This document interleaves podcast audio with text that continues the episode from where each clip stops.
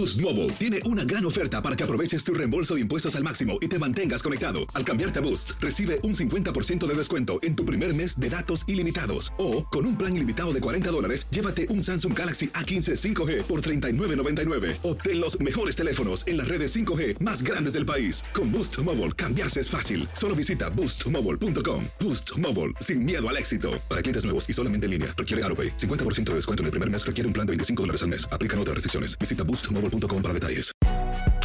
Si no sabes que el Spicy McCrispy tiene Spicy Pepper Sauce en el pan de arriba y en el pan de abajo, ¿qué sabes tú de la vida?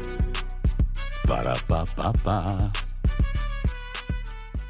Cassandra Sánchez Navarro junto a Catherine Siachoque y Verónica Bravo en la nueva serie de comedia original de VIX, Consuelo, disponible en la app de VIX ya. This is the story of the one. As head of maintenance at a concert hall, he knows the show must always go on. That's why he works behind the scenes, ensuring every light is working, the HVAC is humming, and his facility shines. With Granger's supplies and solutions for every challenge he faces, plus 24 7 customer support, his venue never misses a beat. Call quickgranger.com or just stop by. Granger, for the ones who get it done.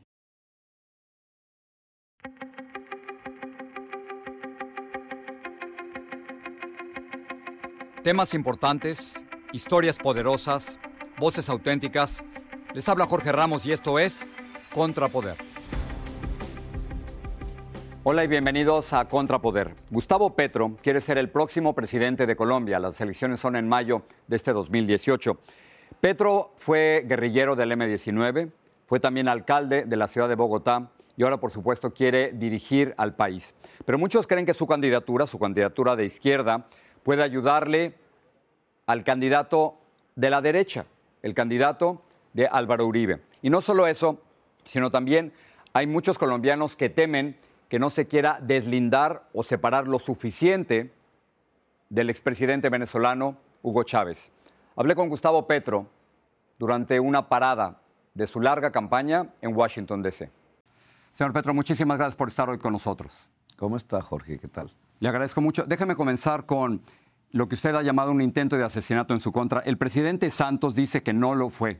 Dice, Petro se encargó de exagerar lo que le pasó con la acusación de que fue un intento de asesinato y no han sido balas lo que ocurrió en ese lugar. ¿Quién lo quiere matar? Eh, la mafia, la mafia ligada a la clase política tradicional. Yo llevo, cuando estuve en el Congreso de la República, más o menos siete, ocho años que me dediqué región por región a determinar las relaciones concretas con nombre propio entre políticos de las tradicionales y ejércitos paramilitares, narcotraficantes que han desencadenado un genocidio en Colombia. ¿Pero por qué Una- lo quieren matar? No entiendo, señor Petro. ¿Qué, qué intenciones tienen de, de matarlo? ¿Por qué? Una de esas regiones fue precisamente Cúcuta, en donde ocurrieron los hechos. Allí el que gobierna en realidad no es Santos, no es el alcalde. Este le obedece esencialmente a una persona que tiene 27 años de condena en la cárcel por asesinato. Realmente es un genocida. Maneja buena parte de los negocios oscuros de la frontera. Pero desde la cárcel el Estado le permite gobernar. Y es allí el origen, de, digamos, del atentado, en mi opinión. Cuando yo determino en mi campaña que en determinada fecha vamos a esa ciudad, eh, el derecho constitucional y la Convención Americana establecen que el derecho a reunión es un derecho político fundamental que el Estado debe proteger. Cuando llego a la manifestación la noche anterior, el alcalde la ha prohibido inconstitucionalmente, le ha quitado las vallas de seguridad. Y el día, ya en el momento, cuando hay unas 3.000 personas reunidas, eh, me llevan en una caravana ciertos miembros de la policía al lugar más lejano de la manifestación. Y ahí ocurre. Cuando, cuando frenan, voy a bajarme, era la idea. Yo siento que hay una circunstancia rara, que eso nunca había acontecido en mis manifestaciones y decido no bajar. Digo que me parece que es una trampa. E inmediatamente suenan los ruidos sobre el vidrio. Pero dicen que no Y- fueron balas, señor Petro. ¿Fue- ¿Fueron balas o no fueron balas? Al mismo tiempo que suenan los ruidos, disuelven eh, con gases la manifestación desde la policía, es- es decir, rompen la constitución. Lo que hay en el vidrio, que se puede observar en el video, porque se grabó en tiempo real, es que el impacto estuvo a punto de pasar el blindaje nivel 4. Es decir, si yo me bajo y eso pega en mi cabeza, cualquier cosa que sea, eh, me hubiera matado. Ahora, ¿qué dispara algo o lanza algo tan fuerte como romper un vidrio casi hasta atravesar el blindaje 4? La fiscalía, en lugar de hacer un peritazgo independiente, lo que hizo fue eh, dejar el vehículo en esa ciudad y ordenar a su organismo local a que hiciera la evaluación técnica. Los organismos locales de la fiscalía ahí están tomados precisamente. Pero usted está convencido que alguien lo quería matar. Sí, obviamente eso no eh, fue por delante, en el, en el lado en que yo iba al lateral, por delante y por detrás del vehículo al mismo tiempo. Señor Petro, y al mismo tiempo disuelven la manifestación. Déjame pasar otra cosa. En, el 98 tuve la oportunidad de entrevistar a Hugo Chávez. Él en esa época me dijo que iba a entregar el poder en cinco años, que no iba a apoderarse de medios de comunicación ni a estatizar ninguna compañía. Me mintió, claramente me mintió. Ese video lo están usando en Colombia para acusarlo a usted de que usted va a hacer exactamente lo mismo que Hugo Chávez. Déjeme entrar directamente con el tema. ¿Usted cree que Hugo Chávez fue un dictador? ¿Usted lo admiraba? Eh, a ver, eh, primero que todo, creo que muchos presidentes te deben haber que has entrevistado te han dicho que será su único periodo y la mayoría te han cumplido. Él no me cumplió, él mintió. Él, él es el único quizás, o pocos no te han cumplido, pero la mayoría sí. Y en segundo lugar, en Colombia eso se ha respetado. Solo un presidente varió la constitución en su propio beneficio por lo menos en la época contemporánea, el presidente Álvaro Uribe, que precisamente generó la figura de la reelección cuando no existía previamente. Y en tercer lugar, ¿qué pienso yo de lo que acontece en Venezuela? Su pregunta concreta. Eh, yo pienso que la política internacional está dividida tajantemente ya por el tema del cambio climático. No, no, no, pero, pero Hugo Chávez fue un, fue un, dictador o no, señor Petro. Ese, es el cambio climático, si quiere lo hablamos después, pero a Hugo Chávez lo eligieron popularmente varias veces. No, ¿usted cree que fue un dictador? creo que no hubo dudas sobre sus elecciones, hasta donde yo tengo eh, datos, no hubo dudas. Cambió, cambió la constitución para reelegirse y su promesa de entregar el poder en cinco años no la cumplió. Cometió dos errores fundamentales, en mi opinión. Una, condenar a su país a depender del petróleo. Eso genera corrupción prácticamente. Y la corrupción devoró, ese sistema. Y ese es el segundo error. No fueron capaces de separar la economía venezolana de la producción de petróleo y llevarla hacia la producción de una economía en la agricultura y la industria, una economía Señor Petro, pero, pero, no me ha contestado eh, eh, si, Chávez es un dictador o no. Usted en, en marzo 5 del 2013 en un tuit dijo lo siguiente, Viviste en los tiempos de Chávez y quizás pensaste que era un payaso, te engañaste.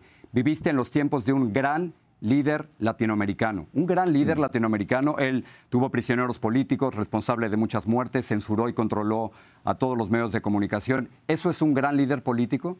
A mí me parece que Chávez murió y en su muerte una parte de Venezuela lo admira y otra parte no lo admira. No, pero usted, señor Petro, porque, no, yo pienso, porque lo están ligando con él. Si usted, pero es que, el temor es que usted va a hacer lo mismo que él. Ese es el temor de muchos colombianos. Yo no puedo hacer lo mismo por dos razones fundamentales.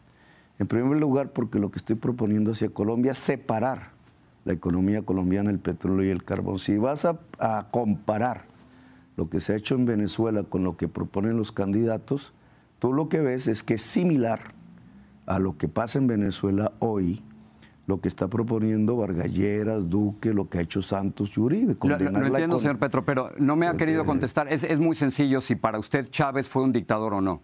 A mí me parece que lo eligieron popularmente. O sea que para usted no fue un dictador. Y me parece que a su muerte lo que está aconteciendo en Venezuela es el crecimiento de un autoritarismo que está acabando con todas las libertades muy, públicas. Muy bien, ¿usted cree que ya no hay democracia en Venezuela y que Nicolás Maduro actualmente es un dictador en Venezuela? Eso es diferente, ¿no? Yo sí creo que en Venezuela se la está comiendo la corrupción y el autoritarismo. Muy bien, y déjeme pasar a un, a un tercer tema. Para usted, Raúl Castro es un dictador en Cuba? Yo pienso que toda economía estatizante termina matando las libertades. Sí, pero la, la, pregunta es muy sencilla. Si para usted Raúl Castro es un dictador. Un régimen sin libertades es una dictadura. Entonces Raúl Castro es un dictador para usted. Sí, es evidente que no hay un régimen de libertades en Cuba. Muy bien, señor Petro. ¿Usted quiere cambiar la constitución? ¿Usted se puede comprometer ahora de que si es elegido presidente va a estar solo cuatro años y nada más? Exactamente, lo que queremos cambiar son los temas sociales que impiden que los colombianos convivan en paz. Pero si hay una constituyente, ¿no abriría eso la posibilidad de reelegirse? Pues ya vivimos una constituyente y nosotros fuimos la fuerza mayoritaria en 1991. El M-19 ganó las elecciones y el resultado es una constitución, por lo menos teórica, profundamente democrática, que usted puede leer. Entonces, pero nada más es el compromiso. Usted se compromete a que a pesar de cualquier cosa que ocurra en la constituyente, no va a buscar una reelección después de cuatro no, años. No, ese no es mi interés. A mí me interesa construir los pilares de una era de paz en Colombia. Según el expresidente Pastrana, eh, Maduro ordenó a jóvenes venezolanos respaldarlo a usted a través de Twitter. ¿Usted tiene algún tipo de colaboración con el gobierno venezolano? Me parece que toda persona que conozca el Twitter sabe que nadie se adhiere o no se adhiere por órdenes. Lo que pasa es que Pastrana tiene tanta edad que ya no le permite conocer lo que es el Twitter y las redes sociales. Usted finalmente, y termino con esto, va adelante en las encuestas. ¿Qué puede fallar? Mm, lo que ha pasado en Colombia tradicionalmente, todo candidato que no es de la clase política tradicional y se acerca al poder ha sido asesinado. No hay excepción, todos han sido asesinados. O, Pero esto no es eh, una muerte anunciada, señor Petro. O... Bueno, ya hubo un atentado. Eh, ¿Usted cree que su candidatura le está ayudando a la derecha, al candidato del eso expresidente. Uribe? Eso creen algunos, pero lo cierto es que como nunca antes en la historia de Colombia, una fuerza progresista, democrática profundamente y con ganas de hacer cambios reales en la sociedad, está encabezando las encuestas. Pe- ¿Pero usted cree que su candidatura le, le ha ayudado a Iván Duque, al candidato de la derecha, al candidato de Uribe? Me interesa es que ganemos. Quien quede segundos, hablaremos con él siempre porque tendremos la puerta abierta. Pero en este momento lo importante no es quién queda en el segundo lugar, sino quién gana la presidencia de la República. ¿Y usted cree que va a ganar? Ese es nuestro objetivo y nuestra intención. Señor Petro, gracias por hablar con nosotros, se lo agradezco mucho. Bueno, Jorge, muy amable a usted y a sus televidentes. Gracias.